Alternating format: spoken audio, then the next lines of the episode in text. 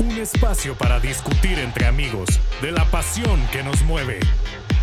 Esto es Premier FM.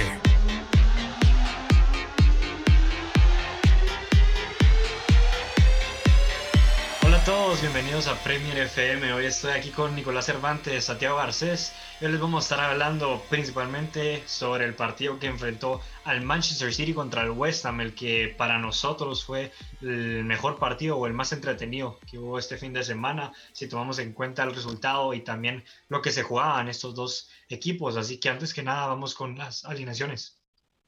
Bueno, las alineaciones empezamos con el Manchester City. En la portería empezó Ederson, titular siempre, Walker como lateral derecho, Stones y Díaz, parejas centrales y Sinchenko, Fernandinho un poco más adelantado, pero igual apoyando mucho en la defensa como siempre, De Bruyne y Gundogan, más interiores, más en el medio, Mares, Agüero y Torres, Ferran Torres en, la delantera.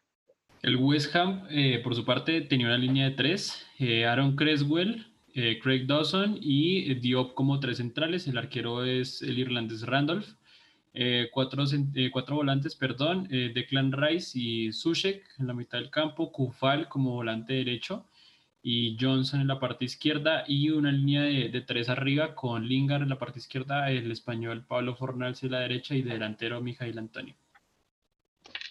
Así es, y bueno, el partido empezó como lo esperábamos, con dominio del Manchester City, como viene siendo habitual en todos los partidos que ha jugado el equipo de Pep Guardiola esta temporada. Y al minuto 26 fue cuando ya fue el primer eh, gran cambio del partido, porque el City no encontraba el punto débil del West Ham, estaba defendiendo muy bien y apenas tres minutos después, al 29, un córner, luego le queda el balón a Kevin De Bruyne, que con una zurda tremenda, recordemos, el, el belga es derecho, pero las dos piernas las maneja prácticamente a la perfección y es que nos lo dejó ver con esa brutal asistencia que le puso a Rubén Díaz para marcar su primer gol en la Premier League, el portugués, demostrando una vez más lo importante que ha sido esta temporada para el Manchester City. ¿Dónde estaría el Manchester City sin Rubén Díaz, que ha sido fundamental? Yo recuerdo que cuando llegó del, del Benfica, yo, bueno, a ver, yo no, yo no veo al Benfica, no sabía cómo jugaba Rubén, Rubén Díaz, pero llegó y empezó a rendir demasiado bien y lo ha seguido haciendo durante toda la temporada, lo está haciendo muy bien el portugués y bueno, no hay dudas de que va a ser titular con Portugal en la Eurocopa y hablando de Portugal, qué equipazo tienen, pero la verdad que sí, un golazo, eh, gran balón de Rooney el primer gol que cae Rubén Díaz y me sorprendió porque luego de ese gol tú esperabas que el Manchester City ya fuera a buscar con todo el segundo, que iba a tener aún más la posesión, pero el West Ham no se arregló, el West Ham fue, con todo y eso fue algo que me encantó y creo que define lo que ha hecho el West Ham esta temporada y es que no le tiene miedo a ningún grande. Lo demostró contra el Tottenham de Mourinho cuando iban perdiendo 3 a 0 y terminaron empatando el partido 3 a 3 y hoy mismo lo volvieron a demostrar porque al minuto 42 Kufal entra completamente solo por la derecha, se la sirve a nuestro señor y amo Jesse Lingard que le pone, bueno, creo que él intentó tirar, la verdad, pero la cosa es que terminó asistiendo a, a Mijail Antonio para el 1 a 1 y cuando cayó el gol yo estaba feliz porque, bueno, no, no, no tengo nada en contra del City, primero que nada, solo quiero dejar eso claro, pero estaba feliz porque tuvo recompensa ese valor que tuvo el West Ham para salir a atacar, para no quedarse atrás. Me gustó mucho cómo se sumó Kufal al ataque y lo estuvo haciendo durante todo el partido. Y es que Kufal quiero hablar porque hizo un partidazo. Eh, en esta jugada, como les digo, fue clave, fue el que le puso eh, la preasistencia a Jesse Lingard para que luego asistiera a Mijail Antonio. Y les voy a decir solo algunas estadísticas del partidazo de Kufal. 11 pases en el último tercio de la cancha, 7 recuperaciones, 6 entradas, fue el que más hizo en todo el partido, 3 pases clave, 2 oportunidades creadas y 2 intercepciones. Yo creo que esto es nada más y nada menos que un poco de resumen, no solo de este partido, pero de la temporada que ha hecho Kufal, porque ha sido una de las sorpresas. Si hoy tuviéramos que hacer un 11 de sorpresas de esta Premier League, estoy bastante seguro que el lateral derecho, bueno, tal vez Tari Lamptey podría ser, pero más Kufal, porque la temporada que está haciendo con el West Ham es para resaltar ese link perfecto que tiene con Thomas Susek ahí en, en el West Ham. La verdad que lo está haciendo muy, muy bien, Nico. Bueno, Andy, aquí hay, aquí hay muchas cosas que recalcar. Digamos que lo primero es resumir todo el partido en, en, una frase que es, el City ganó el partido que tenía que ganar. Más allá de que, obvio, tiene un, como un colchón de 10, 12 puntos ahorita, pero el West Ham es un equipo, así lo que, lo que veníamos diciendo la semana anterior, el West Ham es un equipo que nos achica. Y en este partido lo mostró, en este partido mostró una actitud muy buena. Tanto así que el City ganó por dos goles de los jugadores menos pensados que fueron sus centrales. Fue un gol de Stones y fue un gol de Rubén Díaz. Entonces me parece que, así como tú dices, tanto Kufal, yo creo que Kufal refleja todo el, el, el desempeño que ha tenido el West Ham toda la temporada Kufal, así como tú dices, yo creo que para mí es el candidato a ser el, el lateral derecho de la temporada. Eh, así como, bueno, Diñé del Everton para el lado izquierdo, pero pues ese es otro asunto. Yo siento que en general el West Ham mostró muy buen comportamiento. El City ganó porque supo cómo golpear, supo cómo administrar cuando tuvo, pero fue un partido muy difícil y le costó, le costó bastante. Es que eso quería llegar porque, como tú decís, ganaron 2 a 1 porque al minuto 68 al rescate, Mr. John Stones, el que sin duda alguna va a ser también central junto, no sabemos quién, si va a estar Louis Dunk o Harry Maguire en la Eurocopa de 2022 en la Inglaterra de Harry Southgate, porque lo está haciendo muy bien esta temporada y metió el 2 a 1 en este partido. Y como tú decís, este partido lo ganó porque lo tenía que ganar, porque lo jugó. Son esos partidos que se miran muy, muy complicados y los ganas porque te lo crees, porque los juegas con todo porque no dejas que se salgan los cebos, porque juegas como equipo, ¿verdad? Hoy creo que vimos una de las mejores versiones como equipo del Manchester City, es cierto, lo hemos visto toda la temporada, pero hoy demostraron que los partidos difíciles, por más difíciles que sean, los van a salir a, pelear, ¿verdad? No van a dejar que nada los golpee anímicamente, así como lo han hecho durante toda la temporada. Y así fue como terminó el partido. Bueno, rescaté aquí que al minuto 93 estuvo a punto de empatarlo el West Ham, porque no me recuerdo, creo que fue Jesse Lingard el que la cuelga. Y entonces llega Sofía Diop, la cabecea, creo que tratando de asistir a Thomas Suchek y se queda nada, a centímetros de, de meter el 2 a 2. Hubiera sido una locura eso, pero termina con 2 a 1 para el Manchester City. Y Santi, te quiero preguntar, ¿crees que fue justo el resultado con, con el West Ham por todo el trabajo que hicieron? Bueno, como tú dijiste, la verdad yo quería que el West Ham eh, rescatara al menos un punto. Fue un partidazo, la verdad, yo lo estaba viendo y pude rescatar también varias actuaciones como, como el City. Esa asistencia de Bruin al principio, tremenda, pero del West Ham yo me quedaría también con el trabajo de Michael Antonio. Fue tremenda máquina ahí arriba Lleva siete goles, tres asistencias en la temporada, que no es nada mal, sabiendo que de este equipo también no es el más goleador y que Jesse Lingard también la está rompiendo. Entonces, creo que fue una buena actuación. Jesse Lingard con esa asistencia, la verdad que no sé si fue intencional, pero al final con el pase que dio en los últimos minutos, se nota la calidad con la que tiene, se nota la confianza que le ha dado este equipo y se nota que ha tenido muchísimos frutos. Lástima que Susek no haya llegado al rebote, al remate ahí al final. No era el pase, pero la verdad me quedo con, con también un buen planteamiento táctico de, de Guardiola, como siempre.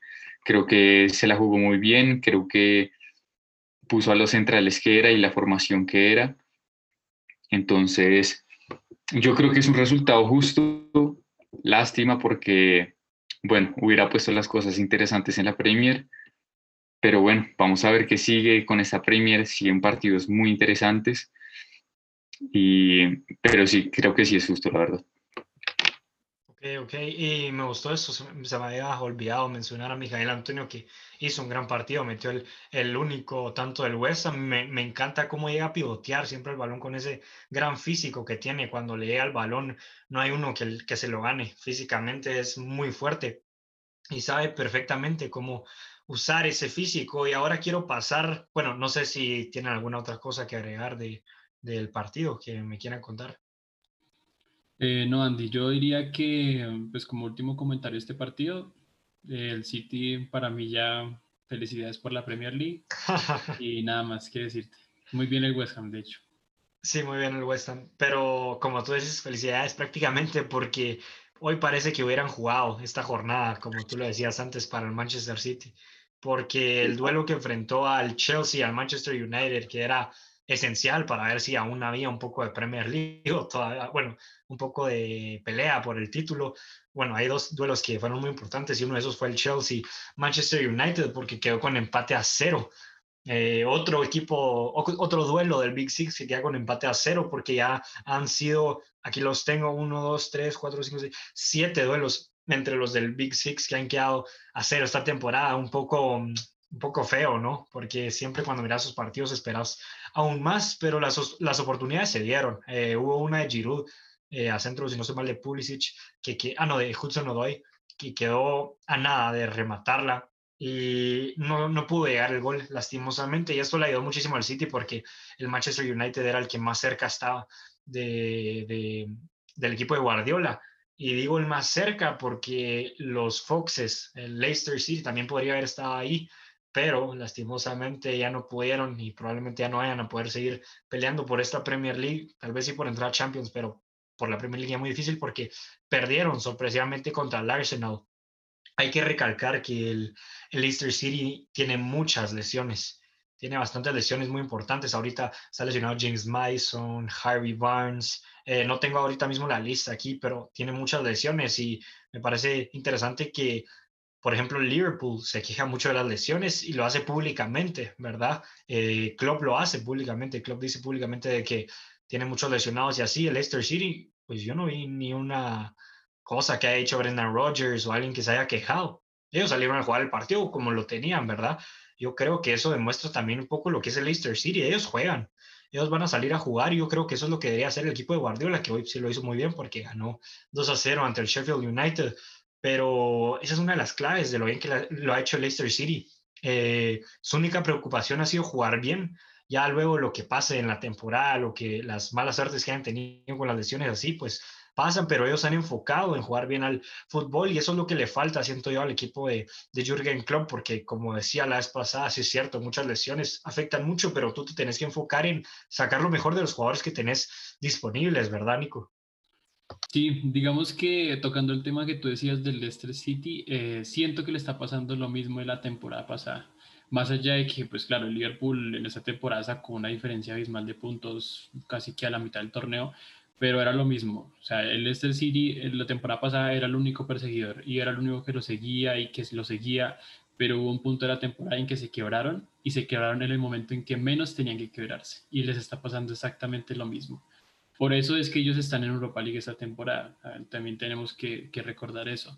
Entonces, yo siento que si ellos quieren pelear un cupo a Champions o quieren pelear un cupo para ser el segundo, el segundo equipo de la Premier, eh, o bueno, lo que sea que ellos quieran pelear, yo digo que lo principal es que tienen que tener la constancia que les faltó la temporada pasada.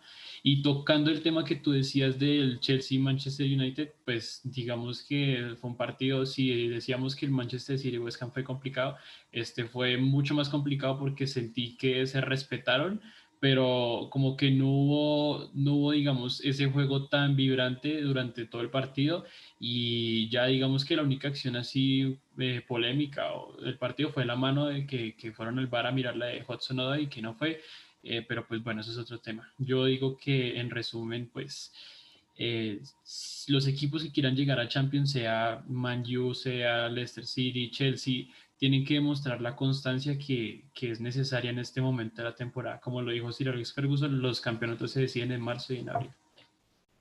Sí, y es que eso es algo que le falta a decir, como tú dices, un poco más de regularidad, pero también eso, eso se consigue teniendo los suficientes jugadores, porque el Leicester City tiene un muy buen once. El titular es de muchísima calidad, son de los mejores que hay en la liga, pero cuando te vas al banco de suplentes, hay carencias, ¿verdad? Eh, y eso se nota cuando no tenés lo suficiente dinero o cuando tenés mucho dinero para invertir, porque mm, me pareció muy gracioso. Al final del, partido entre el Manchester City y West Ham le preguntaron a Guardiola cuál ha sido la clave de que les esté yendo también esta temporada y él dijo que tenemos mucho dinero y que hemos comprado muchos buenos jugadores. Y es que es cierto, eh, por más que tú seas muy bueno, que tengas muy buenos jugadores, el dinero es necesario, ¿verdad? Y más ahora con lo largo que se hacen las temporadas, más si juegas competencia europea, que no lo habíamos mencionado, pero Leicester City fue eliminado de la Europa League a manos del Slavia de Praga, el ex equipo de Thomas Sousa, que estuvo subiendo cosas allá a su Instagram, feliz porque eh, su equipo eliminó, su ex equipo eliminó a Leicester. Eh, esto probablemente les va a ayudar a pelear más por, por quedar ahí arriba en la Premier League, pero como digo, Aquí es cuando se nota bastante ya ahorita mitad de temporada en adelante los equipos que tienen más dinero, los que tienen más jugadores y ahorita le está pasando factura eso a Leicester City. Eh, veremos cómo siguen los lesionados. Esperamos que se recuperen lo más pronto posible porque quién sabe, todavía pueden haber muchas sorpresas y si se llega a caer, porque hay todavía jornadas de sobra para que cambie mucho la tabla y el Chelsea va a seguir peleando por entrar en ese top 3, top 2 y estoy seguro que el Liverpool no se ha rendido, estoy seguro que también van a seguir peleando, así que esa pelea por no el primer puesto, pero del segundo al quinto, tal vez al sexto, va a estar interesante. Eh, también el West Ham, obviamente. Y no sé, ¿tú crees, eh, Santi, que la eliminación de, Europa League bastante temprana, en 16 de final, la Leicester, sí les va a ayudar? Yo, yo, en mi opinión, creo que sí les va a ayudar porque así se pueden enfocar en la Premier League. Bueno, eh, primero quiero hablar también del partido Leicester-Arsenal. Este partido era importantísimo también para el Leicester porque si ganaban se quedaban a dos puntos del United, ya que también dejaron, dejaron puntos, quedaban de segundos. Entonces, creo que era una jornada en la que se decían muchísimas cosas. El Chelsea también se quedó atrás. Y bueno, juega el Everton. El Everton tiene 24 partidos, dos partidos menos que los demás, y si ganan esos dos partidos quedarían de cuartos. Entonces, y ahora, como tú lo decías, la eliminación de Leicester también va a hacer que los jugadores estén con más descanso. Yo me imaginaba al, Manchester City ahorita que se fue a Agüero y volvió a ser titular después de cuatro meses, como hubiera sido, digamos, si el City no estuviera con los recursos económicos que, tuve, que, o sea, que tiene en este momento y no tuviera un recambio claro para Agüero, hubiera perdido 20, 25 goles que hace por temporada siempre.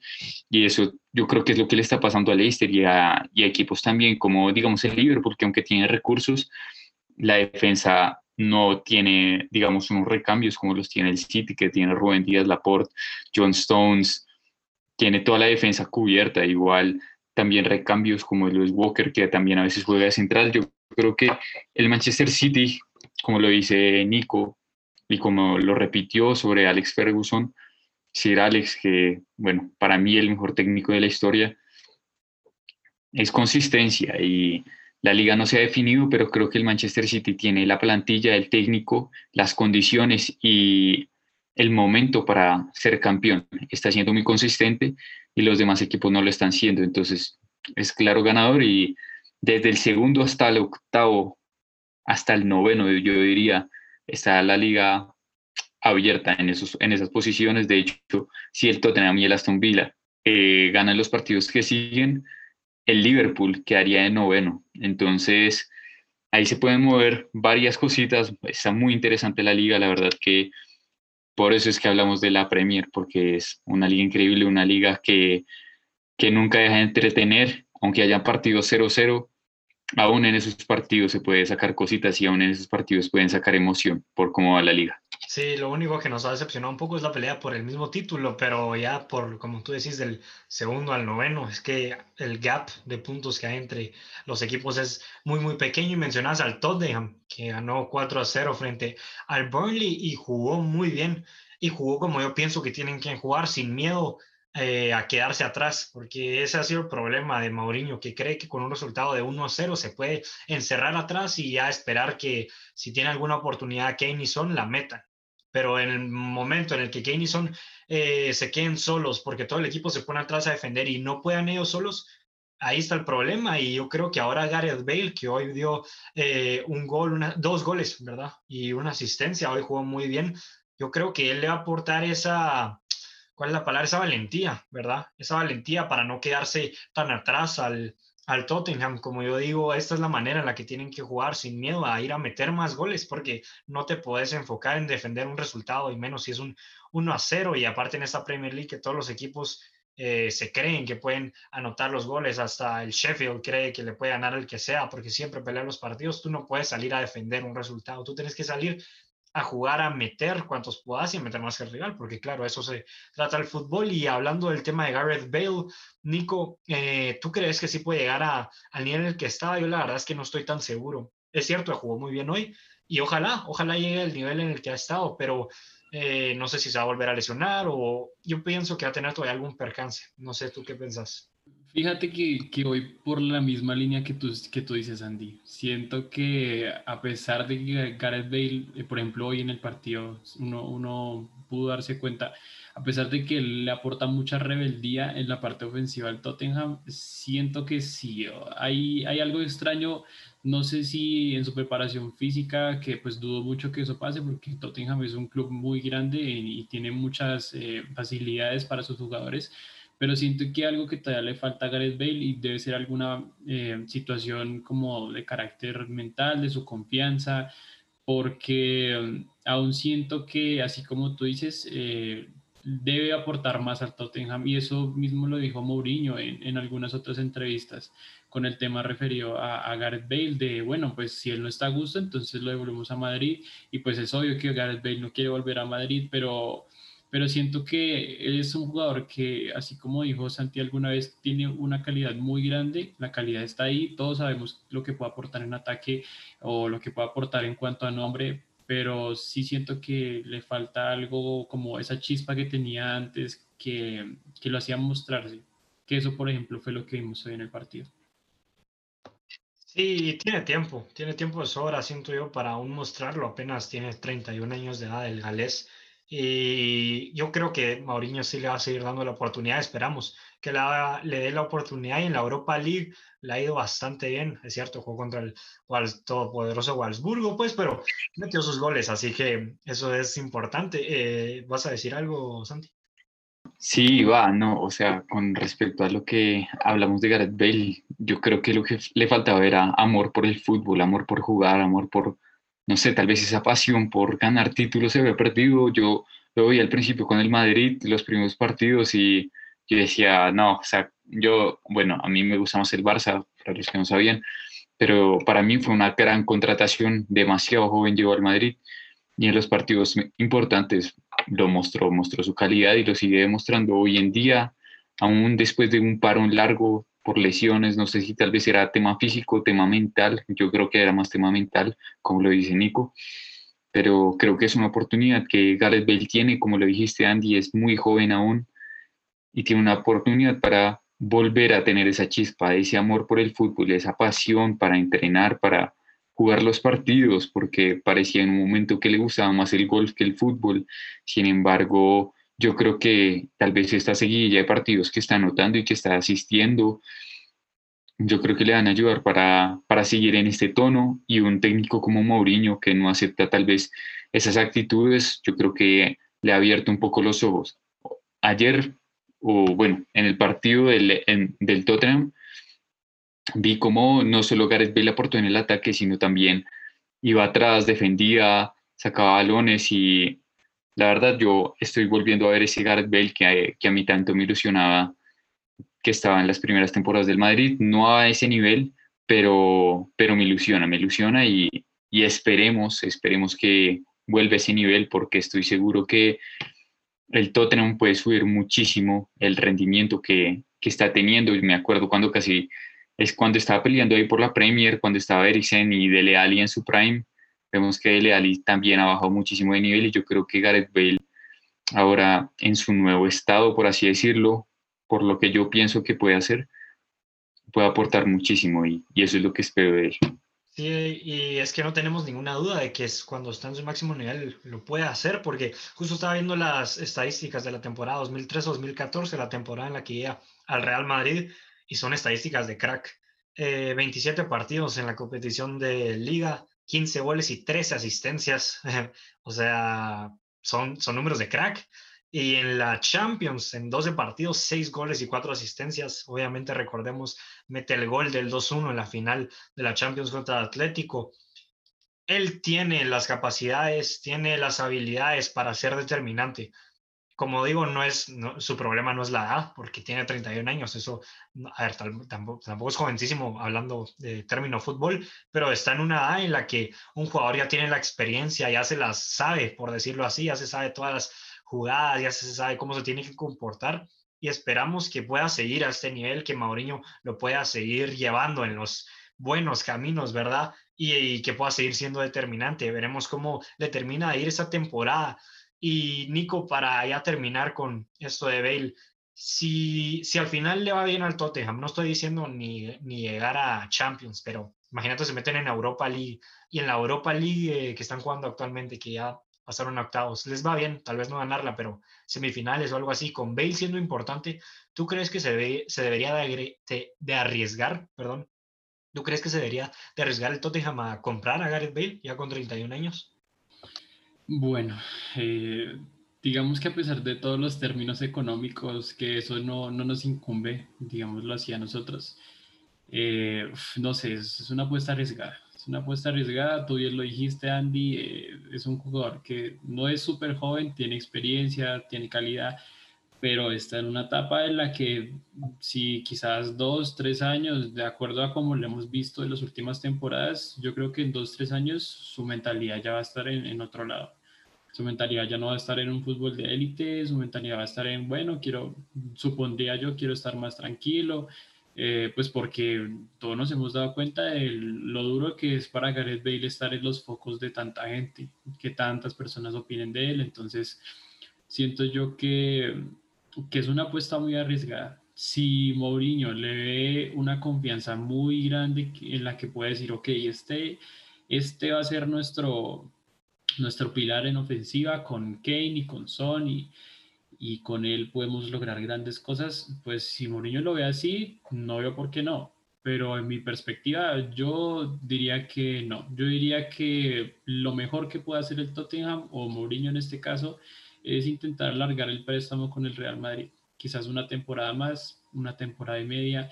Y ahí ver, ver cómo es la cuestión actitudinal de Bale, eh, cómo se siente mentalmente, y lo que aporta en términos futbolísticos. Sí, probablemente Bale pues se quiera quedar en el Tottenham porque él sabe que en el Madrid no, no va a tener minutos. Eh, ahora que ya está Rodrigo, por ejemplo, que está jugando bien, eh, Marco Asensio, que ha regresado a un buen nivel, la verdad que dudo que por más que lo haga bien esta temporada, Zidane pueda confiar en él. Bueno, no sabemos si va a seguir Zidane la siguiente temporada, pero dudo que vaya a seguir confiando en él. Entonces, la verdad que creo que el Real Madrid sí les podría alargar, eh, la sesión, ¿verdad? Tal vez uno o dos años y veremos, veremos cómo le va. Yo pienso que puede formar un gran triente de ataque junto con Sonny Kane. La verdad que cuando ves los nombres sobre el papel, Son Kane y Bale, o sea, son un trientazo, ¿me entendés? Solo hay que esperar que Bale llegue a ese gran nivel que esperamos que lo vuelva a conseguir. Ahí ya para ir cerrando, Nico nos va a presentar cómo van las posiciones eh, a día de hoy. Eh, falta por jugarse el Everton contra Southampton mañana lunes, pero eh, pues sin nada, Nico, decimos cómo van las posiciones. Sí, Andy, digamos que rápidamente, antes de decirte el top 6, sí, Everton mañana juega con Southampton. De los últimos cinco partidos que ha tenido Southampton, ha perdido cuatro, el Everton ha perdido dos. Eso puede ser considerable al momento de que mañana el Everton tenga su partido. Y ya hablando de la tabla, si tenemos un top 6, eh, Manchester City, pues claro, puntero. Luego le siguen Manchester United y un punto detrás el Leicester City, 50 y 49 puntos respectivamente. Cuarto lugar para el sorprendente West Ham. Sigue ahí a pesar de la derrota, sigue en el cuarto puesto de Champions. Quinto lugar para el Chelsea, 44 puntos. Eh, sexto puesto para el Liverpool, que ganó hoy 2-0 contra el Sheffield. Séptimo, el Everton. Eh, como ya lo veníamos diciendo, menciona al Everton séptimo por el partido de mañana. En caso de que el Everton gane, pues hay que tener cuidado porque llegan a la misma cantidad de puntos que Liverpool, se podría montar en el sexto puesto. Y te añado los últimos tres de la tabla porque pues la pelea del descenso también es importante. Eh, Fulham, West, eh, West, Bromwich Albion y Sheffield United 23, 17 y 11 puntos. El Fulham, ojo porque también está a tres puntos de Newcastle y lo puede meter en la pelea por el descenso igual que con el Brighton. Uy, sí, esa, esa pelea por el descenso también está bastante interesante, como tú lo decís, el Fulham, que va, va a estar peleando ahí con el Newcastle. No sé cuándo juegan entre ellos directamente, pero vamos a tener que estar atentos a ese partido porque podría definir sin duda alguna la pelea por, por el descenso. El Sheffield ya probablemente se va a quedar ahí. La verdad que las probabilidades de salvarse son una en un millón. O sea, a menos que Billy Sharp se ponga a jugar como, yo que sé, Van Basten, tal vez ganen, pero que está muy difícil. Eh, sí, Santi. Bueno, sí, o sea, yo quería resaltar que el Everton gana, quedaría con los mismos puntos que Liverpool, pero con un partido menos. Y siempre la lucha por el descenso es demasiado interesante en la Premier League. Siempre se está peleando igual que por el ascenso. Entonces, vamos a tener partidos muy interesantes. Vamos a ver cuando tengan enfrentamientos directos y aún si, no sé, equipos que estén un poco más por arriba empiezan a flaquear. Yo sé que esos que tal vez parecen debajo, tal vez no el Sheffield, pero tal vez el Fulham puede salir y puede hasta terminar un poco más arriba de lo que se espera. En la Premier siempre podemos esperar cualquier cosa, entonces ahí estaremos al tanto, ahí estaremos también comentándoles y para nosotros otra vez es un gusto, un gustazo hablar de la Premier y, y expresarnos así para ustedes y para, para el fútbol que, que mueve el mundo también, en cierta forma. Así es, muchísimas gracias a todos por escuchar este nuevo episodio, este cuarto episodio de Premier FM. Y solo para terminar, no se pueden perder el episodio que viene la, la siguiente semana porque nada más y nada menos que hay derby. Manchester United contra Manchester City. Vamos a ver, esperamos que no vayan a salir conmigo a perder. La verdad que yo creo que con los puntos que le saca el Manchester City al United ya eh, probablemente salga con todo el City a tratar de meterles una goleada o algo por el estilo, ¿verdad? Porque con 13 puntos de ventaja estoy seguro que se van a, bueno, 12 si no estoy mal, se van a ir a por todas, así que no se pueden perder. La siguiente semana vamos a estar hablando sobre el derby de Manchester y así que eso es todo por hoy. Muchas gracias, yo soy Andy con Nico y Santi y nos esperamos la siguiente semana.